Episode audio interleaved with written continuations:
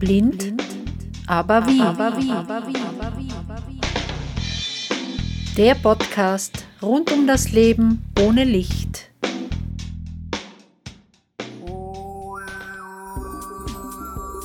Ja, was ist denn das?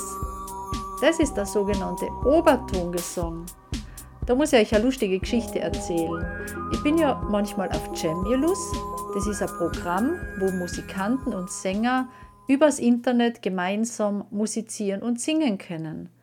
Und da bin ich durch Zufall auf einen Server gestoßen mit ganz eigenartigen Klängen, dem mir aber schon ein bisschen bekannt waren, weil ich mich mit dem Thema schon einmal beschäftigt habe. Und ich habe den Gründer und Leiter vom Obertonchor München gewinnen können, den Matthias Briefler, der mir jetzt ein paar Fragen zum Oberton singen beantworten wird. Ja, grüß dich Matthias. Toll, dass du da Zeit genommen hast heute. Ja, servus Elisabeth. Und mir ein paar Fragen beantwortest übers Obertönen. Woher kommt das eigentlich? Weil ich habe das erst irgendwann einmal gehört davon im Fernsehen da hat man ja früher nie was gehört von solchen Sachen. Das ist ja sicher nicht von unserer Region da, oder? Ja, die Frage nach den Ursprüngen des Obertongesangs ist sicher eine sehr, sehr spannende Frage. In unserer heutigen modernen Zeit ist ja die Kunst des Obertongesangs immer noch weitestgehend unbekannt und man erfährt eigentlich eher zufällig davon, genauso wie du das beschrieben hast, dass du davon über das Fernsehen erfahren hattest. Eigentlich erst seit den 60er Jahren mit dem Aufkeimen der elektronischen Musik und mit dem Experimentieren von Synthesizern kam ja so ein Fokus auf die Erforschung der Klänge und man hat da einfach gelernt, allmählich wieder ganz anders in die Klänge hineinzuhören. Auch in der Vokalmusik kann man das feststellen, es gibt zum Beispiel eine Komposition von 1968, die nennt sich Stimmung von Karl-Heinz Stockhausen, in der er sehr genau von den Chorsängern verlangt, welche Farbe die Vokale haben sollen. Und man hört dann eben auch sehr spezifische Obertöne oder sogar Obertonmelodien. Aber es ist eben alles noch sehr experimentell, wie das anmutet. Das hat sich dann natürlich später auch mehr weiterentwickelt. Es gab weitere Pioniere, Michael Vetter zum Beispiel fällt mir gerade ein. Oder die Gründung des ersten Obertonchores in Deutschland in den 80er Jahren von Christian Bollmann, der Obertonchor Düsseldorf. Kurz vorher auch in Amerika gab es einen Obertonchor, Harmonic Choir, David Hikes. Also man, man kann sehen, dass da wirklich sich sehr viel in diese Richtung entwickelt hat. Und das tut es eigentlich auch heute noch. Und es ist sehr spannend einfach zu verfolgen, wie es da auch weitergeht. Man hört auch sehr viel von den nordischen Komponisten, dass die sich sehr viel eben damit äh, mit dieser Thematik auseinandersetzen. Das Ensemble Nordic Voices zum Beispiel hat da sehr interessante Stücke interpretiert. Auch in der Filmmusik hört man einiges wo eben Obertöne zum Einsatz kommen. Also überall spielen so diese Klänge eine Rolle. Die Obertöne spielen da eine Rolle. Also man kann vermuten, dass Obertongesang eigentlich eine sehr alte Gesangskunst ist, wobei es zeitlich und örtlich gar nicht so einfach einzugrenzen ist. Die bekannteste Quelle, die mir jetzt gerade einfällt, ist eben der zentralasiatische Obertongesang in der Mongolei, in Tuva, der sogenannte Kömi. Das ist eine bestimmte Kehlgesangstechnik. Oder in Afrika bei den Osa gibt es auch eine bestimmte Gesangstechnik, wo Obertöne eine Rolle spielen, die aber völlig anders klingt. Und so ist es eigentlich über den ganzen Globus verteilt, dass es eben verschiedene Quellen gibt aus verschiedenen Kulturkreisen, Oft ist es eben entscheidend, dass, es, dass die Obertöne da vielleicht sogar teilweise eher rituell eingesetzt werden oder einen Bezug haben, einen starken Bezug haben zur Natur. Vielleicht sogar, dass man diesen schamanistischen Ansatz verfolgt, also dass man Klänge in der Natur imitiert. Ja, also dass man sozusagen durch das Singen der Obertöne in Kontakt mit der Natur kommt. Ich denke, da kann man dann schon vermuten, dass das auch schon bei älteren Naturvölkern auf der Erde eine Rolle gespielt hat, auch wenn man es vielleicht da nicht per se als Obertongesang bezeichnet hat. Ja, dann gibt es noch die Mönche in Tibet. Ja, das ist auch eine spezielle Art des Untertongesangs, aber auch da hört man eben sehr stark immer bestimmte Obertöne heraus. Und das hat ja oft auch einen sehr meditativen Charakter, ja. Dass die das dann in, im Kloster singen und dadurch eben in eine gewisse Trance vielleicht geraten. Generell kann man also sagen, dass es im Wesentlichen einen östlichen und einen westlichen Ansatz gibt. Den östlichen würde ich jetzt mal generell einfach mit Kehlgesang bezeichnen und den westlichen eher so als Harmonik Singing oder, oder Oberton singen, wo wir eigentlich hier zu tun haben und da vielleicht auch künstlerischer damit umgehen. Es gibt ja Quellen alter Musik, zum Beispiel byzantinische oder gregorianische Choralmusik, wo Obertöne sicher eine große Rolle gespielt haben, was auch mit den Räumen zu tun hatte, in denen diese Musik eben vorgetragen wurde. Also romanische oder gotische Architekturen, die einfach in der Lage waren, eben die Obertöne auch zu verstärken. Gerade auch im gregorianischen Choral ist es ja so, dass es einstimmiger Gesang ist und dass durch diese Einstimmigkeit eben, wenn die Mönche in Einklang, in Resonanz gekommen sind und wenn man in Resonanz kommt, werden eben auch die Obertöne lauter. Man hat also so das Empfinden, dass in diesen Räumen die Obertöne in der Kirche oder in der Kathedrale wie so eine zusätzliche Geisterstimme über den Köpfen der Zuhörer hinweg schwebt.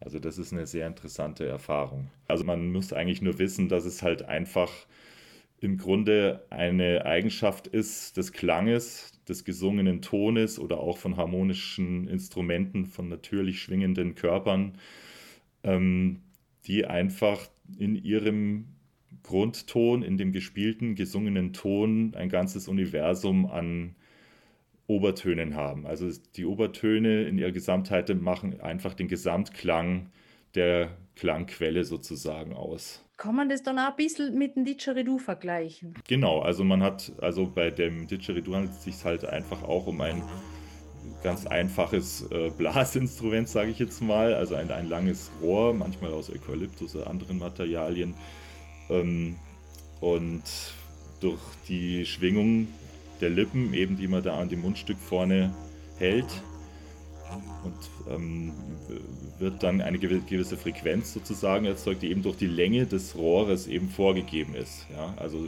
darum hat man, sagt man, ja, also mein Didgeridoo ist jetzt auf das Cis gestimmt oder es ist also so ein Naturrohr oder sowas könnte man auch sagen, also ein, ein, ein Naturblasinstrument ja, was also sozusagen eine Eigenfrequenz hat. Und das ist sozusagen der Grundton, den man hört. Und in diesem Grundton sind eben wieder diese ganzen, ist diese ganze Obertonreihe auch enthalten.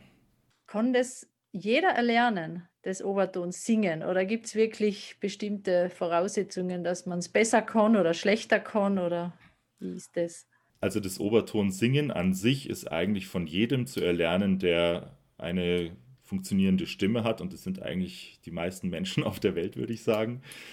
Ähm, und das Schöne dabei ist, dass es eigentlich keinerlei musikalischer oder sängerischer Vorbildung bedarf, sondern dass man sich einfach mit seiner Stimme, mit einer spielerischen Experimentierfreude und Neugier öffnen kann und auf den Klang lauschen kann, der dabei in diesem Moment entsteht. Aber so in der Regel kann das jeder lernen und ähm, das ist äh, eigentlich auch besonders interessant für Leute, die Hemmnisse haben vor äh, ja, selber singen oder im Chor singen äh, oder ja, die einfach auch vielleicht früher in der Schule schon gesagt bekommen haben, dass sie nicht singen können oder dass ihre Stimme nicht so toll klingt und äh, da irgendwie so schon mit so einem Trauma ankommen, weil eben die Obertöne sozusagen in sich eigentlich immer richtig klingen, weil die kosmisch sozusagen einheitlich sind. Ja, also die, deine Obertöne sind die gleichen wie meine. Wenn wir jetzt den gleichen Grundton singen, dann hören wir die gleichen Obertöne. Ja, die sind halt eben nur verschieden hervorgehoben. oder durch, den, oder durch das Timbre deiner Stimme, sage ich mal, noch ein bisschen charakterisiert. Ja? Also die bekommen ihren Charakter. Jeder Mensch hat eine ganz individuelle Stimme, ja? weil er einen ganz individuellen Körper hat. Also das sind ganz kleine Unterschiede, die das dann eben den, den Klang beeinträchtigen. Und wenn, wenn du jetzt mit deiner tiefen Stimme Obertongesang machst, hast du da mehr äh, Reichweite sozusagen, als wenn das eine Frau macht, die sowieso schon eine höhere Stimme von Haus aus hat. Äh, kommst du dann in höhere Gefilde, also von tief bis hoch, oder hast du da mehr? Ähm, ja, also es ist im Prinzip so, dass der Resonanzbereich, also der Bereich, in dem die Obertöne verstärkt werden können, bei Männern wie Frauen in etwa gleich sind. Gegebenenfalls kommen die Frauen mit den Obertönen noch ein paar wenige Töne weiter nach oben. Aber im Grunde sind wir alle da ähnlich von den Resonanzräumen. Ähm, entscheidend ist dann natürlich, welche Stimmlage jemand singt. Eine hohe Frauenstimme ähm, kann in der Regel nur wenige Obertöne verstärken, also die, für, die fürs Obertonsingen relevant sind. Dafür sind diese Obertöne oft sehr laut, weil sie eben sehr nahe über dem Grundton liegen. Andererseits ist es bei den Männern so, wenn sie einen tiefen Grundton singen, dass sich mehrere Obertöne darüber aufbauen können, die man verstärken kann. Sie werden jedoch eben immer leiser, je weiter man nach oben kommt.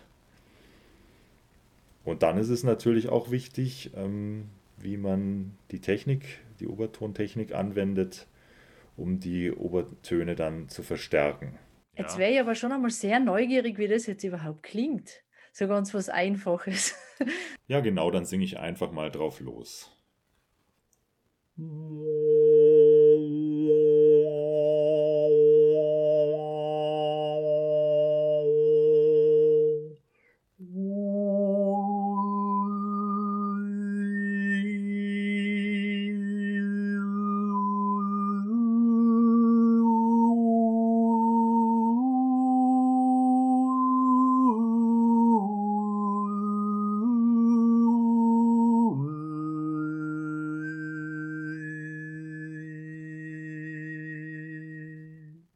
Hast ganz schön Luft. Ja, gut, also das kommt natürlich auch ein bisschen durch die Praxis und ähm, das ist eben auch eine schöne Sache, die man vielleicht durch ähm, längeres Obertönen auch so ein bisschen erreicht, dass man einfach ähm, immer so ein bisschen bemüht ist, seinen Lufthaushalt so ein bisschen zu optimieren, dass man einfach immer mehr Luft hat, weil äh, generell die Klänge eigentlich auch nicht so viel Luft brauchen.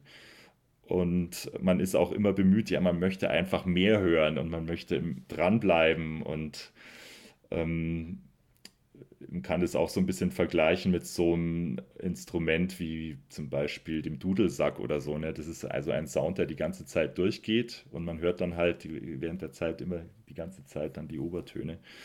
Und ja, also man taucht irgendwie von der Aufmerksamkeit auch mehr eben in diese Welt der Obertöne ein und ist nicht mehr so im Kopf. Vielleicht ist das auch so der wesentliche Punkt, weil nämlich, äh, wenn man nämlich ständig drüber nachdenkt, oh, ich habe jetzt zu wenig Luft und ich muss jetzt gleich wieder atmen, aber ich will eben jetzt noch ein bisschen länger den Klang haben, dann fange ich an, mich da irgendwie zu verkrampfen oder so und dann kann es passieren, dass man halt eben dann effektiv eigentlich weniger Luft zur Verfügung hat oder, oder weil man sich halt einfach verspannt dass dann die Atmung eben so ein bisschen behindert ist. Ja, aber wenn ich mich eben so in den Klang einlasse oder auf die Obertöne einlasse, dann ähm, switche ich sozusagen in meiner Aufmerksamkeit so auf so eine andere Ebene. So, am besten zeige ich jetzt einfach mal, wie die Technik des Obertonsingens funktioniert. Im Grunde hören wir ja schon die ganze Zeit Obertöne, die in den Vokalen mitklingen während wir hier die ganze Zeit normal miteinander sprechen oder singen. Die Kunst beim Obertonsingen ist es jetzt, einzelne Obertöne aus dem Klangspektrum der Vokale herauszufiltern, so dass sie als getrennte Töne wahrnehmbar werden. Ich finde ein schönes Beispiel oder eine schöne Analogie ist der Regenbogen. Hier sieht man eben die verschiedenen Farben, die in dem Sonnenlicht enthalten sind nachdem sie eben durch die Wassertröpfchen in den Wolken aufgesplittet wurden. Und so verhält es sich eben auch mit den Obertönen und der Stimme. Wenn ich einen Ton singe, A, sind in diesem Ton alle Obertöne schon enthalten. Und nur durch bestimmte Vokalfarben verändert sich die Zusammensetzung und die Lautstärke der einzelnen Obertöne und man hört dann eben verschiedene Klangfarben erstmal und später eben auch einzelne Obertöne. Und das bildet jetzt eben die Grundlage für die Vokaltechnik, also das ist sozusagen die grundlegende Technik beim Obertonsingen. Und hier benutze ich ganz bestimmte Vokale oder eine Vokalreihe, in der bestimmte Vokale aufeinander folgen.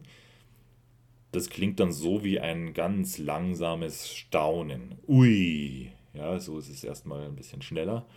Aber wenn ich das verlangsame, ja,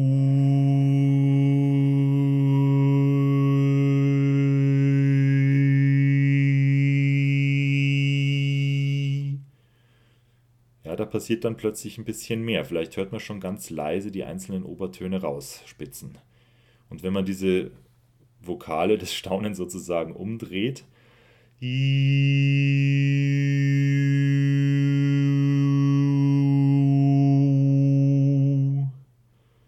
Ja, hört man die wieder vielleicht ganz leise.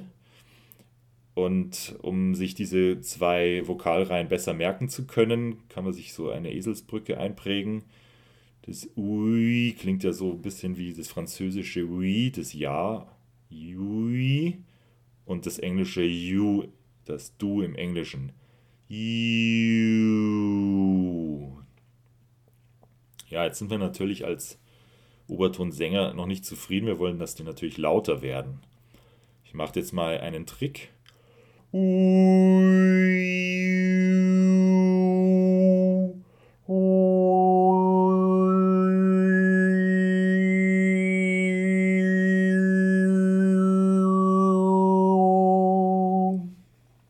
Jetzt richtig schön laut.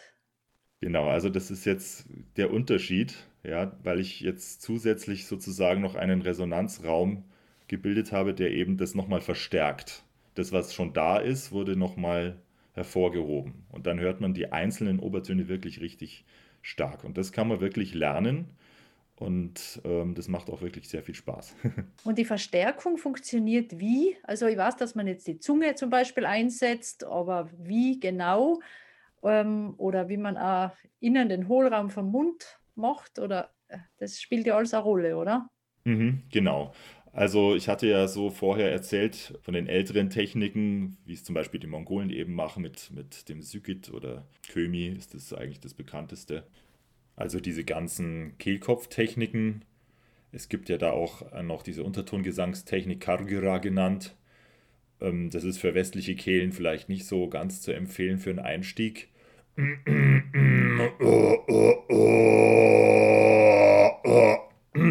Ja, also ich bin da jetzt auch noch nicht so weit gekommen damit.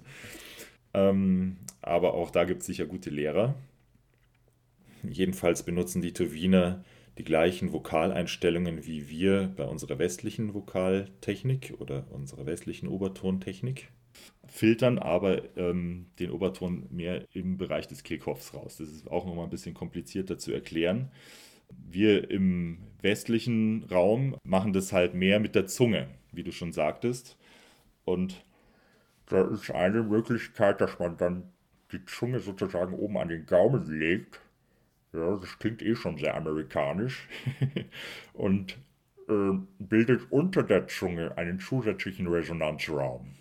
Oder man kann sich vielleicht vorstellen, man hat irgendwie was unter der Zunge drin. Ähm, mein Lehrer, der Wolfgang Saus, hat da oft gesagt, stell dir mal vor, du hast eine heiße Kartoffel da unten im Mund und dann zieht sich nämlich der Unterkiefer und der Mundboden so ein bisschen auch nochmal runter. Dann hat man einfach dann noch mehr äh, das Empfinden für diesen Raum unter der Zunge. Ja, diese ganze Technik nennt sich dann L-Technik, weil die Zunge wie bei einem L vorne am Gaumen aufliegt, wie beim Hallo, Hallo. Und die Luft strömt seitlich an den Zungenrändern vorbei. Es gibt noch eine andere Technik, die nennt sich R-Technik oder Harry-Technik. Die hat eben auch diesen amerikanischen Akzent. Dabei ist aber die Zungenspitze vorne eigentlich gelöst und man hat diese Engstelle im hinteren Teil der Zunge. Also da kann man ganz persönlich eben entscheiden, welche Technik man dann wählt, wo bei einem selber die Obertöne am besten zu hören sind. Dann macht man so ein Gesicht, äh, wie wenn man so ein O, also so ganz weit nach vorne, so. Ja, also von außen sieht es eigentlich so aus, also die Lippen sind eigentlich oval bis rund, ja, also wie bei einem O, ja, könnte man sagen. Aber das Wesentliche spielt sich eigentlich dahinter ab. Also diese Vokalfarben, die werden eigentlich im Wesentlichen von der Einstellung des hinteren Teils der Zunge eben gebildet. Ja, und das kann man eigentlich auch machen, ohne dass man da vorne im Gesicht irgendwie was wahrnimmt. Das ist auch ein Trick, den eben die Bauchredner eben benutzen, dass sie eben vorne, also die Lippen kaum geöffnet haben, aber hinten, also die ganze Zeit, kann man die Vokale im hinteren Bereich, man kann fast so sprechen, ja. Also es ist so fast wie ein bisschen mit wie so einem Knebel. Ja, aber man kann eigentlich alles bilden, ohne dass man vorne viel sieht. Und das ist irgendwie auch für diese Obertontechnik eben entscheidend. Also die Vokale werden hinten gebildet und vorne sieht man eigentlich nur dieses O. Uh, uh. Und dann hast du zwei Hohlräume. Einmal zwischen Zunge und Gaumen und einmal nur unter der Zunge. Genau, also hat man vor und hinter der Zunge einen Raum. Und ähm, um den Oberton zu verstärken, ähm, versucht man eben diese Resonanzräume sozusagen abzustimmen, in Resonanz zu bringen. Und dadurch werden sie stärker. Ja, das ist ein physikalisches Gesetz. Ja, also alles als die gleiche äh, Frequenz hat, wird es eben lauter. Es schaukelt sich auf. Genau, also wir hatten dann die Zunge oben am Gaumen und dann setzt man sozusagen diese Vokalreihe, die ich vorher schon mal äh, vorgesungen hatte, mit diesem Ui und You, ja, französisch Ui, englisch You oder, oder so ein Staunen, Ui oder Halleluja. Also das ist immer ähm, sehr vorteilhaft, also diese Verbindung zwischen U und I zu haben. Ja, und dann setze ich diese Vokalreihe hinter diese Einstellung. Ich habe die Zunge oben am Gaumen. Unter der Zunge ist der Raum. Ich habe den Unterkiefer ein bisschen runter entspannt. Und hinten mache ich die Vokale.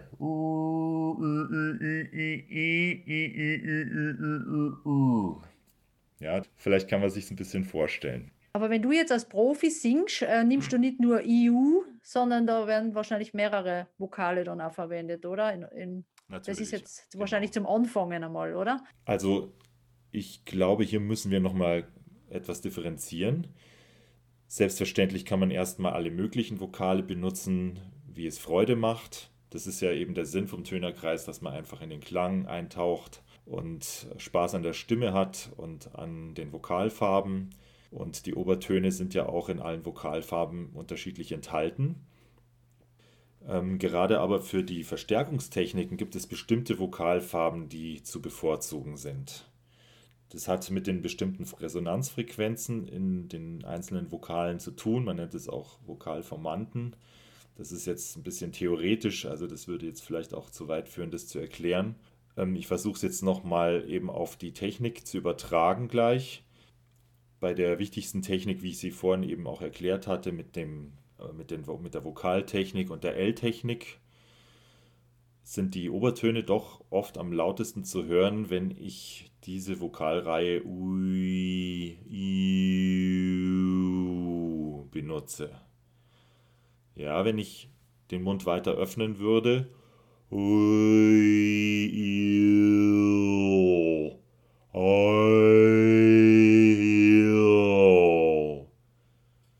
dann wird dieser Klang immer offener. Und die Obertöne, die ich sozusagen mit der Rachenzunge herausfilter, die sind dann nicht mehr so klar wahrnehmbar vor diesem offenen Hintergrund von dem geöffneten Mund vorne. Aber es gibt noch eine andere Technik, das ist die On-Technik, bei der man eben gerade eben diesen offenen Klang sehr gut benutzen kann. Das klingt dann so.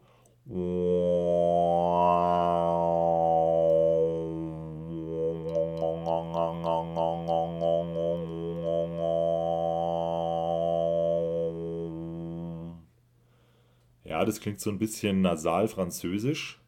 Und man hat vielleicht ein bisschen gehört, dass ich jetzt also sozusagen den Lippenring vorne öffne und schließe, während ich also im hinteren Bereich die Zunge so ein bisschen an den hinteren Gaumen anlehne. Oh, oh. Ja, also das klingt dann wieder so ein bisschen mehr nach A und O. Und nochmal zum Vergleich. Die Vokalreihe I, Ja,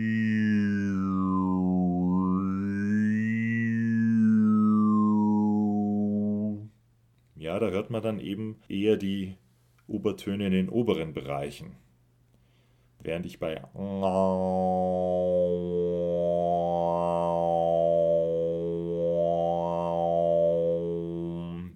die Obertöne in den unteren Bereichen hervorheben kann.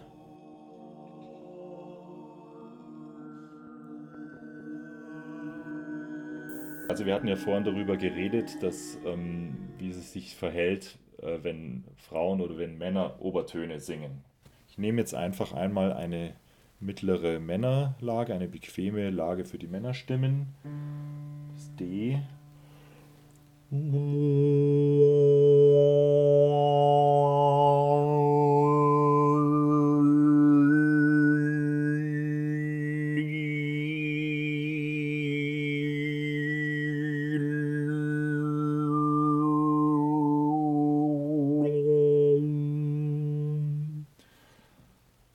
ich mal von einer Oktave höher, also von dem nächsthöheren D.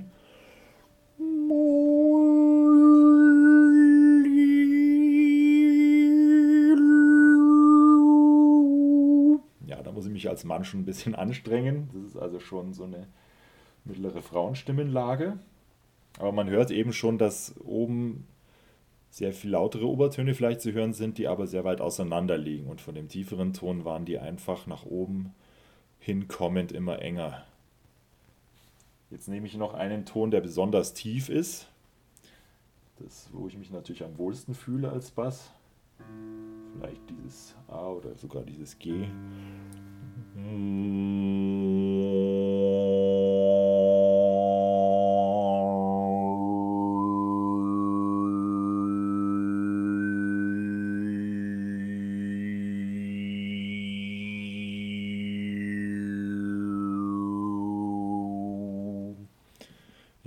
man jetzt schon das Problem, dass man in den oberen Lagen mit den Obertönen die Feinmotorik der, mit der Zunge und mit dem Kehlkopf nicht mehr so gut steuern kann.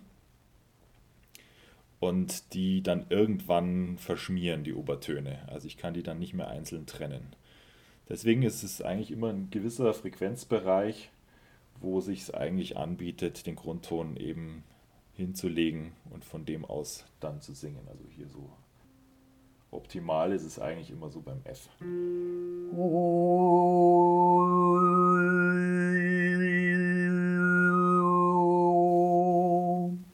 Ja, sehr interessant, wie die überhaupt entstehen, so diese Ton, also diese Tonleiter von die Obertöne. Ja, das ist wirklich ganz erstaunlich. Die Naturtonreihe oder die Obertonreihe ist sowas wie ein universelles Gesetz diese Gesetzmäßigkeit begegnet uns eigentlich in allen Bereichen, ob wir jetzt im künstlerischen Bereich sind, in der Musik, in der Architektur, in der Kunst oder im naturwissenschaftlichen Bereich. Diese Strukturen sind eigentlich überall zu entdecken. Und wenn man es jetzt mal ganz mathematisch sagt, alle Obertöne sind ganzzahlige Vielfache des Grundtones. Der Grundton hat eine bestimmte Frequenz und über diesem Grundton bauen sich ganzzahlige Vielfache auf. Also doppelt, dreifach, vierfach, sieben, acht, neun, zwölf und so weiter. Und natürlich ist es auch genau die Tonleiter, die wir beim Oberton singen hören. Ich finde es auch deshalb erstaunlich, weil gerade eben auch in der Musik die Obertonreihe unser harmonisches Empfinden prägt. Und es hängt mit unserem Innenohr zusammen. Wir wissen ja, dass es in unserem Innenohr eine Struktur gibt, die sogenannte Schnecke oder die Cochlea, die nicht kreisrund ist, sondern logarithmisch strukturiert ist. Und diese Struktur ermöglicht es erst, dass wir die Obertöne hören können. Umgekehrt sind wahrscheinlich die Obertöne dafür verantwortlich, dass von der Evolution sich diese Struktur auch herausgebildet hat. Also die Obertonreihe spiegelt sich quasi in unserem ganzen Körper, in unserem Wesen. Also es ist schon eine sehr essentielle Struktur. Wie bist du eigentlich in das Thema hineingeschlittert? Irgendwann einmal, vor x Jahren wahrscheinlich, oder? Wie ist denn das passiert? Ja, wie ist das passiert? Also, das ist ganz interessant gewesen, weil ich hatte nämlich vor diesem Punkt, wo ich eben bewusst mich mit Obertonsingen beschäftigt habe, eigentlich schon Obertonmusik gehört, aber ich wusste es noch nicht. Und ähm, das war, glaube ich, äh, um 2000 rum, da habe ich dann eben angefangen, also mich sozusagen ein bisschen mehr der Stimme zuzuwenden. Also ich bin Kirchenmusiker und habe also da vorher mehr meinen Schwerpunkt auf der Instrumentalmusik gehabt. Also ich meine, Chormusik ist auch ein wesentlicher Bestandteil in der Kirchenmusik, aber jetzt für mich selber war es einfach sehr wichtig, sozusagen meine solistische äh, Stimme ein bisschen mehr zu entwickeln. Und ähm, habe neben einem klassischen Gesangslehrer dann eben auch einen erst eine Obertonsängerin kennengelernt, die Claudia Matusek in München, bei der habe ich so die ersten Schritte äh, kennengelernt. Und kurz darauf, 2001 war das, glaube ich, gab es ein äh, Oberton-Klang-Zauber-Festival, hieß es, im Chiemgau in Bergen. Das weiß ich noch. Das war also das, der erste das erste Event sozusagen, wo also aus ganz Europa könnte man sagen, alle möglichen Leute zusammengeströmt sind und sich ausgetauscht haben über dieses Thema. Und also da ging es eben nicht nur um das Singen, sondern eben auch um, um, um das Heilen. Also es gab, gab auch sehr, sehr viel, äh, sag ich mal, esoterische Anteile. Ähm, und also es, es, hat eben diese ganze Bandbreite erstmal gezeigt, also was mit Obertönen überhaupt gemacht werden kann. Das war also sehr, sehr spannend. Und da habe ich dann den Wolfgang Saus kennengelernt. Ähm, das war dann eigentlich mein, mein eigentlicher Lehrer, wo ich dann wirklich sehr systematisch mich also dieser Kunst genähert habe.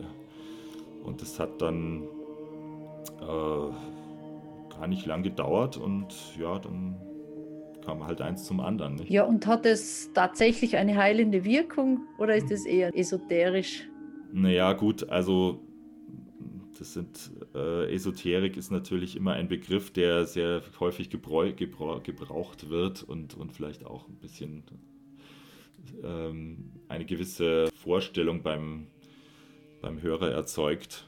Aber ich, ich sehe es jetzt mal relativ wertfrei. Also es ist halt eine Sache, die jetzt vielleicht nicht jeder unbedingt macht die, jetzt, die ich jetzt aber nicht auf den Sockel stellen würde oder jetzt als, als was Heiliges oder sowas betrachten würde, weil es was eigentlich völlig Natürliches ist. Dadurch ist es aber auch schon wieder heilig. Also je nachdem, wie man es eben interpretiert. Ähm, aber ich, ich, ich empfinde, wenn ich Obertons singe, schon eine gewisse beruhigende Wirkung und, und es ist auch sehr meditativ und, und es passiert schon sehr schnell, dass man, wenn man länger Obertöne singt oder ja, also dass man, dass die Zeit einfach sehr schnell vergeht, wenn man Obertöne singt. Ja, ich habe ja diesen Tönerkreis da in München und wenn wir uns da treffen, zurzeit ist es wegen der Pandemie eben nur online möglich auf, auf Gemulus. Ähm, also kommt da irgendwann mal so der Zeitpunkt, wo, wo man irgendwie so die Zeit vergisst. Also man, man hört dann wirklich nur noch in diesen Klang rein und tritt sozusagen in Kommunikation mit den anderen, die da eben auch tönen und äh, wird so, so, der Zeit schon so ein bisschen entrückt, würde ich sagen. Und das, das hat schon so eine gewisse, ja, entspannende Wirkung auch auf den Körper und, und auch eine, aber auch eine klärende Wirkung auf den Geist, würde ich sagen. Also, dass man ähm, durch diese klaren Klänge der Obertöne auch irgendwie nicht so viel Blödsinn denkt. also, dass man da wirklich dieser, also man denkt dann auch nicht mehr an die Pandemie oder sowas, weil das, da wird man jetzt zugeballert jeden Tag. Ähm, also ist es eigentlich auch eine sehr schöne Art, sich so ein bisschen so vom Alltag zu lösen, vielleicht könnte man sagen. Ja. Das Ensemble, das hast du 2007 gegründet, habe ich deiner Homepage entnommen. Ja, also den Tönerkreis gibt es eigentlich schon länger. Das ist ähm, eigentlich eine Idee gewesen, die eben ähm, ausgehend von diesem Oberton-Festival, was ja da 2001, 2002 war es, glaube ich doch, ja, im Herbst. Ähm, da war ich so begeistert, da habe ich dann halt so einen äh, Aushang gemacht und da haben sich dann tatsächlich auch ein paar Leute schon gemeldet. einfach sich zu treffen und frei mit der Stimme zu improvisieren und eben auch das Obertonsingen so ein bisschen weiterzuentwickeln und, und auch weiterzugeben. Und also das gibt es jetzt quasi schon, würde ich sagen, seit 18 Jahren oder 17 Jahren. Und das, was 2007 quasi auf meiner Homepage steht, das ist also der Obertonchor. Und das war halt so ein bisschen der Anspruch mit ähm, Obertönen, speziell Chormusik eben, ähm, zu entwickeln, zu improvisieren und auch eben Konzerte zu geben, was, was eine Zeit lang auch stattgefunden hat.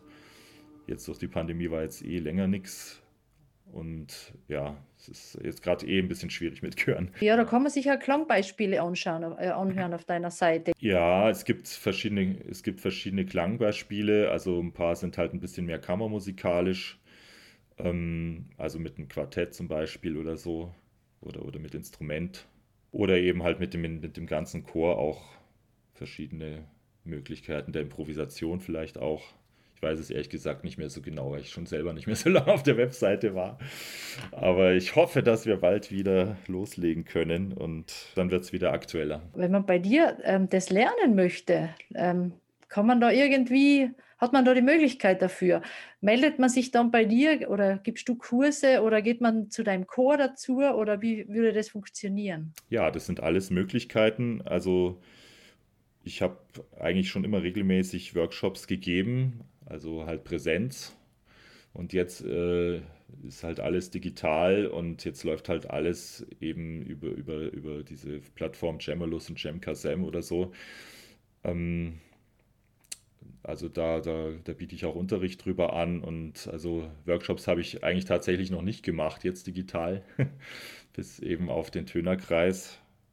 Aber das ist eigentlich relativ regelmäßig, äh, jeden Dienstag um 19 Uhr und da kann sich eigentlich jeder einklinken und da, und da erzähle ich immer wieder ein bisschen was eben über die Technik, dann üben wir das halt wieder ein bisschen und so. Also so wird es eigentlich auch so ein bisschen warm gehalten und ähm, ich finde es eigentlich immer ganz gut, wenn man sich wirklich äh, äh,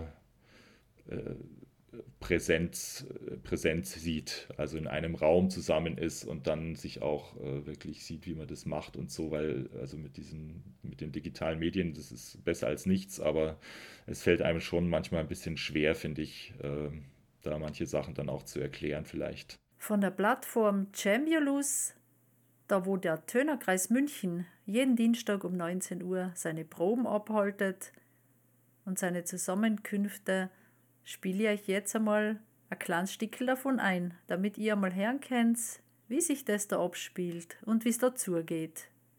Auf dem gesungenen Ton, den man singt oder spricht, bildet sich ein ganzer Akkord von Obertönen. Und was wir sozusagen in der Mundhöhle machen ähm, und mit der Zunge, beeinflusst sozusagen den Klang. Und das wirkt dann wie so ein Filter, je nachdem, wo ich meine Zunge oder wie ich meine Lippen halte. Und ähm, die einfachere Methode ist, äh, den Lippenring zu öffnen oder zu schließen und so einen etwas französisch klingenden Akzent auf die Stimme zu legen, was dann sowas wie on klingt. Sur les ponts d'Avignon, on, on, on. Das ist so ein Nasalklang, den man so hinter der Nase so ein bisschen spürt. Und wenn man da den Ton hält und einfach dann die Öffnung des Lippenringes verändert, kann man dann entsprechende Obertöne hören. Ich mache es einmal vor und dann machen wir es alle zusammen.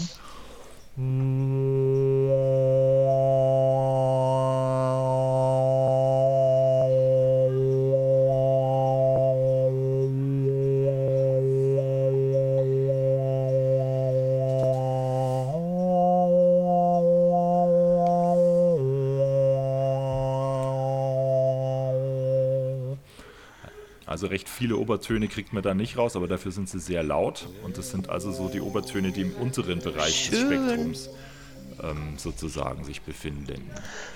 Göll versucht es doch mal. Also man braucht, selbst wenn man die Anleitung jetzt nicht gehört hat, braucht man eigentlich nur dem Klang folgen. Also es ist so ein nasaler Klang. Und einfach dann mit der Öffnung des Mundes ein bisschen spielen.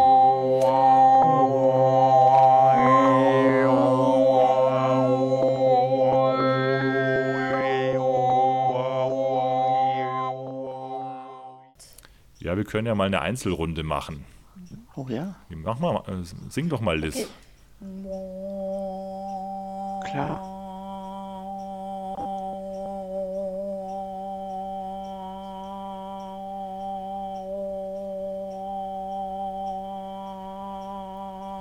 Perfekt. Hört man da was? Da hört man alles. Na echt? Ja, ehrlich. Töne. Ja. Hallo.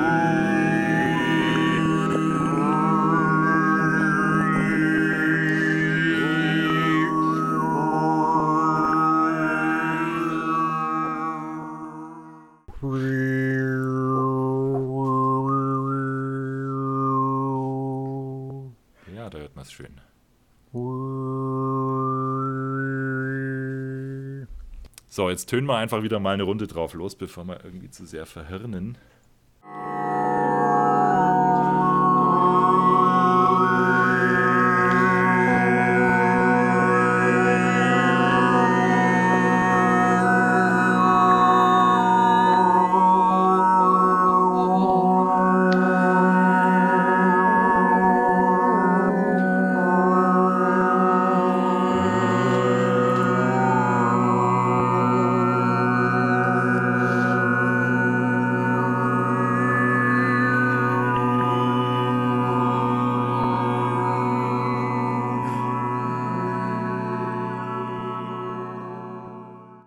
Sich jetzt jemand inspiriert fühlt und einmal Lust hat, einzuschnuppern in das Thema Oberton singen, dann kann er sich gerne bei dir melden.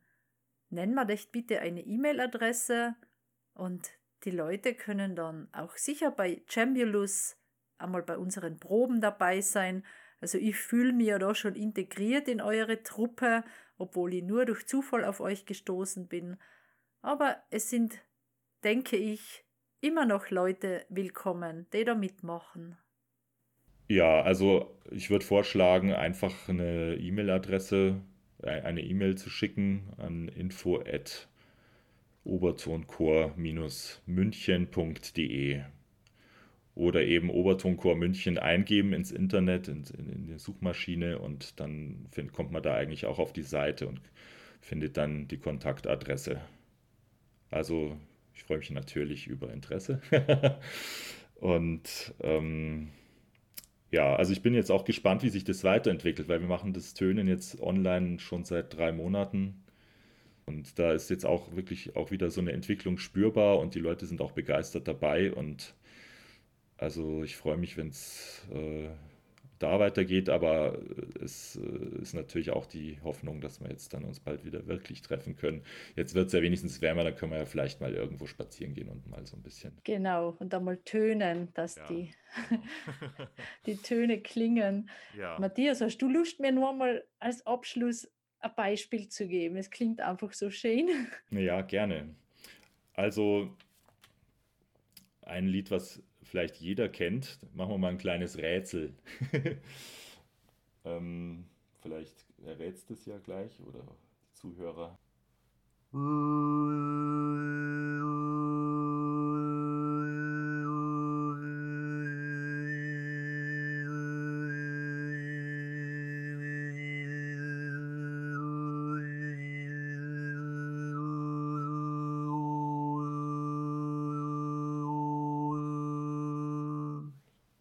Bruder Jakob. Ja. Und du singst es in einem durch.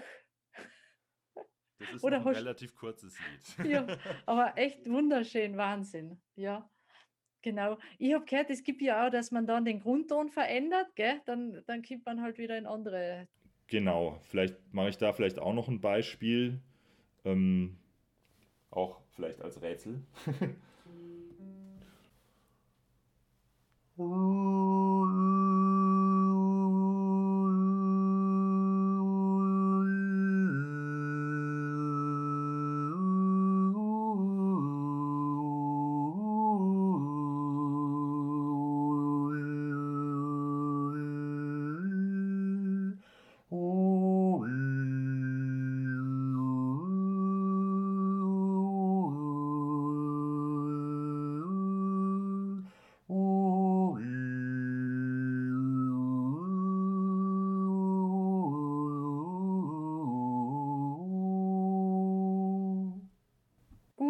Abend, gute Nacht. Super, ja, genau. Wahnsinnig schön. Ja, das Ja. kann man bei Matthias lernen. Toll. Ich sage einmal herzlichen Dank. Ja, ich sage auch herzlichen Dank für das Interesse und ja, freue mich über Resonanz auch. Also, es kann ja jetzt alles nur beflügeln. Ja, es geht halt jetzt erstmal alles übers Internet, fürchte ich, aber besser als nichts. Ist einmal ein Anfang und für mich Ja. war das jetzt wieder eine richtige Inspiration, dass ich euch eben getroffen habe und wieder in das Thema ein bisschen reingekommen bin. Ich habe es ja auch schon einmal äh, ein bisschen gehabt, dieses Thema, und habe es dann wieder verworfen, aber jetzt bin ich wieder voll drin. Ja, schön. Dankeschön. Gerne. Und mit diesen schönen Klängen vom Tönerkreis München verabschiede ich mich von euch und bedanke mich herzlich fürs Zuhören.